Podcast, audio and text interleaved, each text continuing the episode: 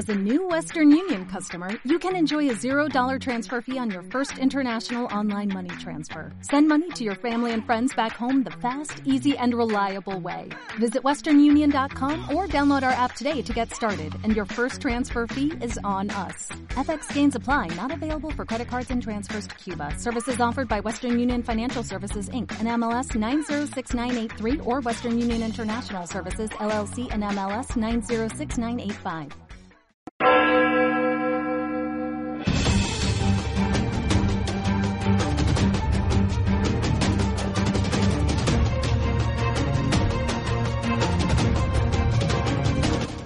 Bienvenidos al informativo de Magnificat.tv, dedicado a ofrecer noticias de la Iglesia. Es miércoles 21 de noviembre de 2018. Comenzamos. El Papa ha lamentado la indiferencia con que el mundo asiste a la persecución que sufren millones de cristianos en el mundo, incluidos los países occidentales.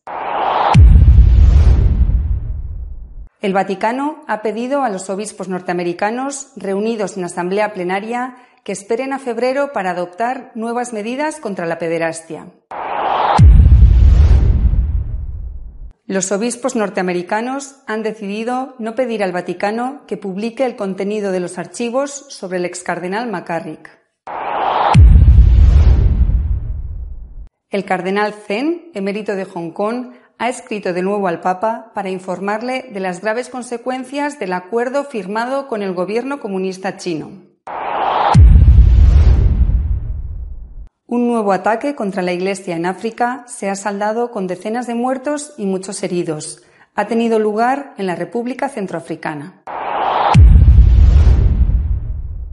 El Santo Padre ha criticado que el mundo asista indiferente a la persecución que sufren millones de cristianos en el mundo, también en los países democráticos de Occidente. El Papa Francisco ha reprochado al mundo que aparte la mirada ante la dramática situación de los cristianos que son perseguidos y asesinados en número cada vez creciente. Ha señalado además el martirio blanco en los países democráticos donde se limita la libertad religiosa. Ante miembros de la Orden Ecuestre del Santo Sepulcro de Jerusalén, a los que recibió una audiencia en el Vaticano, el Santo Padre también afirmó que, además del martirio de sangre, existe también un martirio blanco, como por ejemplo el que se produce en los países democráticos cuando la libertad religiosa se limita. En su audiencia, el pontífice también reflexionó sobre la misión de esta orden. No olvidéis que no sois un ente filantrópico comprometido a promover una mejora material y social de los destinatarios. Estáis llamados a poner en el centro y como objetivo final de vuestra obra el amor evangélico al prójimo para testimoniar en todo lugar la bondad y el cuidado con que Dios ama a todos. La Congregación para los Obispos ha pedido al episcopado norteamericano que espere a febrero para adoptar nuevas medidas de control en la lucha contra la pederastia por parte del clero. El cardenal Dinardo, presidente de la Conferencia Episcopal de Estados Unidos, poco después de comenzar la asamblea plenaria de ese episcopado, celebrada la semana pasada, anunció que no se podrían votar las dos propuestas claves previstas, dedicadas a reforzar las medidas contra la pederastia del clero. La instrucción de demorar la consideración de un nuevo código de conducta para los obispos y la creación de un organismo dirigido por laicos para investigar a los obispos acusados de mala conducta vino directamente de la Santa Sede, dijo el cardenal Dinardo a una audiencia, la de los obispos, visiblemente sorprendida. Dinardo afirmó que la Santa Sede insistió en que se demorará la consideración de las nuevas medidas hasta la conclusión de la reunión convocada por el Papa para febrero. Esa reunión que incluirá a los presidentes de las conferencias de obispos del mundo, abordará la crisis de abuso sexual. Al disculparse, el cardenal dijo que había sido informado de la decisión la noche anterior. Antes de la reunión de los obispos, se habían distribuido precisamente dos documentos un borrador de normas de conducta para los obispos y una propuesta para crear una nueva comisión de investigación especial para manejar las acusaciones contra los obispos. El cardenal Dinardo dijo a los obispos que estaba claramente decepcionado con la decisión de Roma. Mientras estaba hablando, el cardenal Kupich de Chicago intervino desde su escaño, expresando su apoyo al Papa. Los obispos norteamericanos decidieron por mayoría no pedir al Vaticano que desclasifique y publique los informes hasta ahora secretos que afectan al ex cardenal McCarrick. Durante la asamblea plenaria del episcopado norteamericano, muchas de las intervenciones se centraron en las medidas a adoptar tras la petición de la Santa Sede de no aplicar nuevas formas de control para evitar los actos de pederastia en el clero. Además, los obispos se plantearon si debían pedir al Vaticano que se desclarificaran e hicieran públicos todos los documentos concernientes al arzobispo McCarrick, tal y como había pedido reiteradamente Monseñor Viganó. Eso llevó a una votación en la Asamblea que, para sorpresa de muchos, dio como resultado mayoritario rechazar dicha petición. Con respecto a la petición del Vaticano de que se espera la reunión de febrero para adoptar nuevas medidas de control sobre la pederastia, Varios analistas han destacado que esa injerencia de la Santa Sede dará argumentos a los que reclaman que sea el Vaticano el que pague las indemnizaciones a las víctimas de la pederastia, pues demostraría que los obispos no han hecho otra cosa más que obedecer órdenes de sus superiores en Roma. El obispo emérito de Hong Kong, Cardenal Zen, ha vuelto a escribir al Papa para informarle de la persecución que sigue sufriendo la Iglesia en China. El cardenal Joseph Zen ha escrito una carta al Papa Francisco en la que detalla los sufrimientos de los católicos en China, desde que el Vaticano firmó un acuerdo con el gobierno comunista. El purpurado asegura que sacerdotes clandestinos le han llegado llorando desde que el Vaticano firmó un acuerdo con China sobre el nombramiento de obispos. Dijeron que los funcionarios les forzaron a unirse a la Asociación Patriótica China para obtener un certificado como sacerdotes, argumentando que el Papa firmó un acuerdo provisional entre China y el Vaticano. Debido a que el acuerdo no es público, el clero católico legítimo no sabe lo que el Santo Padre quiere que hagan. Algunos sacerdotes escaparon y otros desaparecieron, porque no saben qué hacer y están molestos. El acuerdo no se ha revelado y no saben si lo que dicen los funcionarios es verdad o no. Algunas de las dificultades de los sacerdotes que aparecen en la carta de Zen son la confiscación de dinero, el acoso de las autoridades civiles a las relaciones que mantienen los clérigos con los fieles, el encarcelamiento e incluso la ejecución. Pero la Santa Sede no los apoya y los considera como un problema. Esto es lo que los hace sufrir más, dijo el cardenal. Una catedral católica en República Centroafricana ha sido escenario de un cruel ataque por una milicia musulmana que se ha saldado con decenas de muertos y heridos.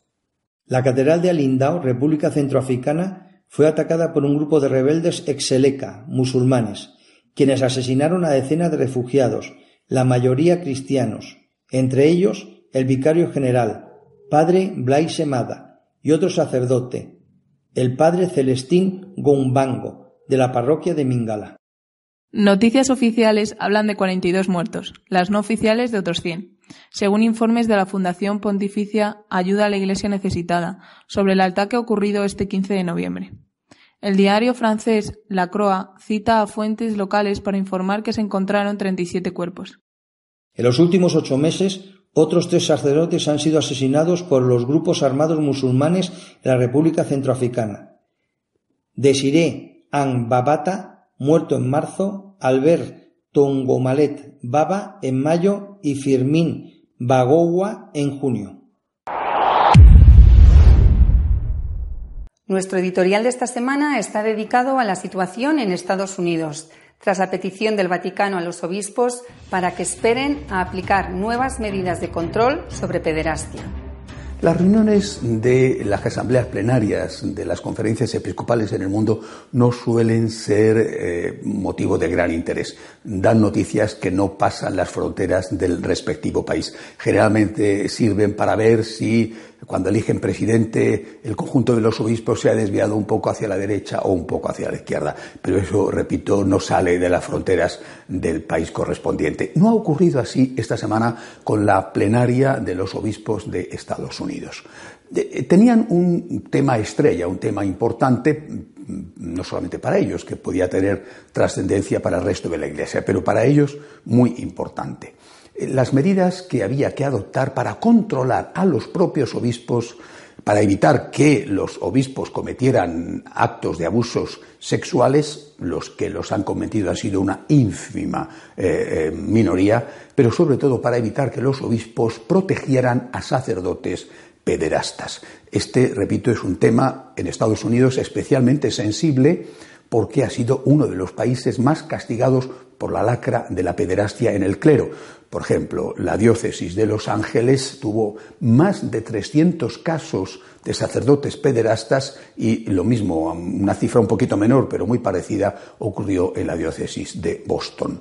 Eh, es decir, eh, eh, la Iglesia norteamericana está muy sensibilizada y los, laicos norteamericanos están verdaderamente disgustados al ver que las medidas que se llevan adoptando desde hace ya varios años no han dado el resultado apetecido. Así las cosas, los obispos habían anunciado que en esta semana iban a estudiar nuevas medidas, pero ahora ya para controlar a los propios obispos.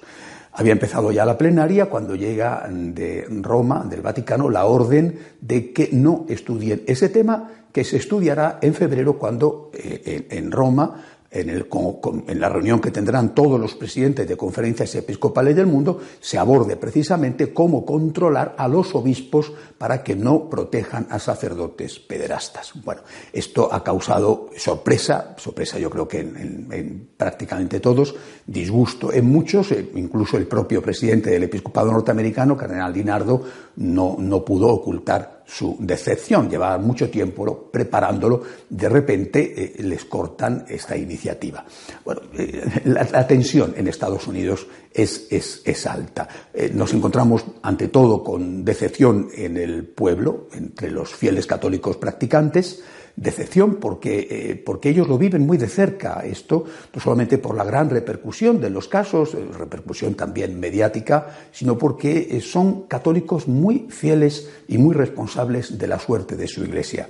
Decepción también en un sector de obispos que podíamos llamar conservadores que querían aplicar estas medidas eh, quizá porque no se fiaban de sus compañeros y que además querían aprobar una normativa que implicara a los laicos en la investigación de los obispos, no que los laicos juzgaran a los obispos, sino que los laicos investigaran y después pudieran ofrecer los datos. Quizá este es el punto más delicado y es posible que por eso se haya frenado la iniciativa. Habrá que ver en febrero si se da paso a la creación de estas comisiones integradas, al menos en parte, por laicos, eh, o si se, procede de otra manera. En Estados Unidos hay, eh, conviene aclarar las cosas, ¿no? Para entenderse. Hay al menos tres grupos, pero, pero hay que poner las cosas en su contexto, porque la mayor parte de los casos se produjeron hace muchos años, cuando los criterios de actuación eran diferentes tanto en la sociedad como en la propia Iglesia. En la Iglesia el criterio que se seguía, no digo que acertado, pero el criterio que se seguía era que los trapos sucios había que lavarlos en casa. Y delante de esos trapos sucios, repito, había, hay tres grupos. Uno formado por sacerdotes pederastas que fueron claramente protegidos por sus obispos. Son una minoría, pero existieron. Y esa protección consistió en cambiarles de parroquia. A esos obispos no les importó el bien de los niños, les importó proteger al sacerdote, que, cambiado de parroquia, continuó haciendo fechorías. Esto, por desgracia, ha sucedido. Es una minoría, pero ha sucedido. La mayor parte de los obispos que se encontraron con, el problema de sacerdotes pederactas no actuaron así discretamente lo retiraron porque no querían dar un escándalo público, lo retiraron, pero quizá no atendieron lo suficiente a las víctimas ni les prestaron la ayuda eh, psicológica, espiritual, ni la ayuda económica a que tenían derecho. Y después hay un tercer grupo, y ese tercer grupo es el de el que se llama el lobby gay distinto de los anteriores. Eh, mientras que los otros son, en su mayor parte, casos del pasado, este es también del pasado, pero sigue vigente en la actualidad. Eh, el lobby gay, al cual se ha referido en varias ocasiones el propio Papa Francisco, está formado por sacerdotes y obispos homosexuales, algunos de ellos que em, ejercen la homosexualidad con menores, otros no, pero que se apoyan entre sí y que se ayudan para que los miembros del, los miembros del grupo eh, suban puestos en el escalafón eh, eclesial, lleguen a ocupar cargos importantes. La existencia de ese lobby, repito, que se sabe desde hace tiempo, pero que mm, no se sabía con la misma claridad que hoy, ha sido puesta de manifiesto mm, a raíz del caso del ex cardenal McCarrick, con todo lo que ha traído consigo de implicaciones de a quién apoyó él, de quién le apoyó a él, y también eh, no solamente el cardenal McCarrick, sino la carta denuncia de Monseñor Vigano. Todo esto ha revuelto las cosas y las ha revuelto tanto que un sector de, amplio del pueblo católico practicante norteamericano está muy escandalizado, un sector de obispos conservadores están decepcionados de que no se permita ir hasta el final, otro sector de obispos está temeroso.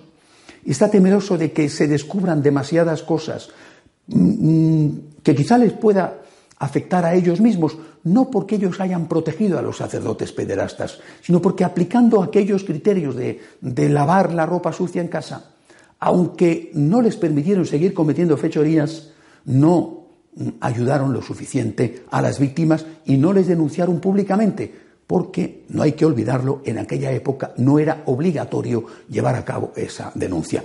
Y luego está esa minoría del lobby gay que, se muestran indiferentes a todo esto. Más aún, se muestran incluso eh, eh, como con capacidad de reto, que no se ocultan, que no les importa nada, eh, y, y no les importa porque se sienten, con razón o sin ella, pero se sienten protegidos. Una prueba ha sido que esta misma semana, es decir, pocos días antes de que los obispos norteamericanos se reunieran, el jesuita más famoso pro-gay, James Martin, hacía unas declaraciones diciendo que el Papa Francisco está nombrando obispos amigables con los gays, eh, eh, eh gay, eh, amigables con los gays para promover la aceptación en la Iglesia de la homosexualidad. Es decir, en medio de este contexto difícil, tenso, de escándalos, de dinero que se está pagando, bueno, pues algunos miembros de, este grupo no tienen ningún problema en decir que es verdad y que además están intentando subir eh, puestos en ese escalafón para protegerse a sí mismos, lo cual irrita enormemente a esa mayoría del pueblo de Dios y a los obispos que no están de acuerdo con eso. La situación, la situación no es fácil. No hay desmentidos a estas cosas y eso, eso lo hace todavía más complejo. La situación no es fácil, no es fácil para los católicos norteamericanos, no es fácil dentro del episcopado norteamericano, que aunque quieren resolver ese problema, en su inmensísima mayoría se muestran divididos. De hecho, por ejemplo, se ha votado en la plenaria una moción para pedir al Vaticano que publique los documentos ligados al caso McCarrick y la moción ha sido rechazada por mayoría por los propios obispos.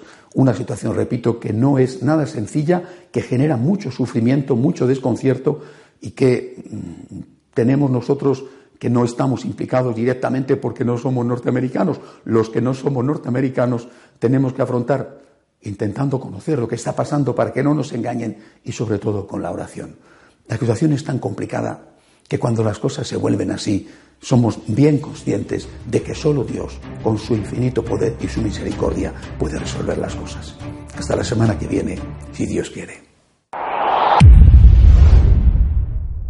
Si desean estar al día de lo que va sucediendo en la Iglesia, pueden hacerlo en nuestra página web de noticias católicosonline.org. Hasta la semana que viene, si Dios quiere.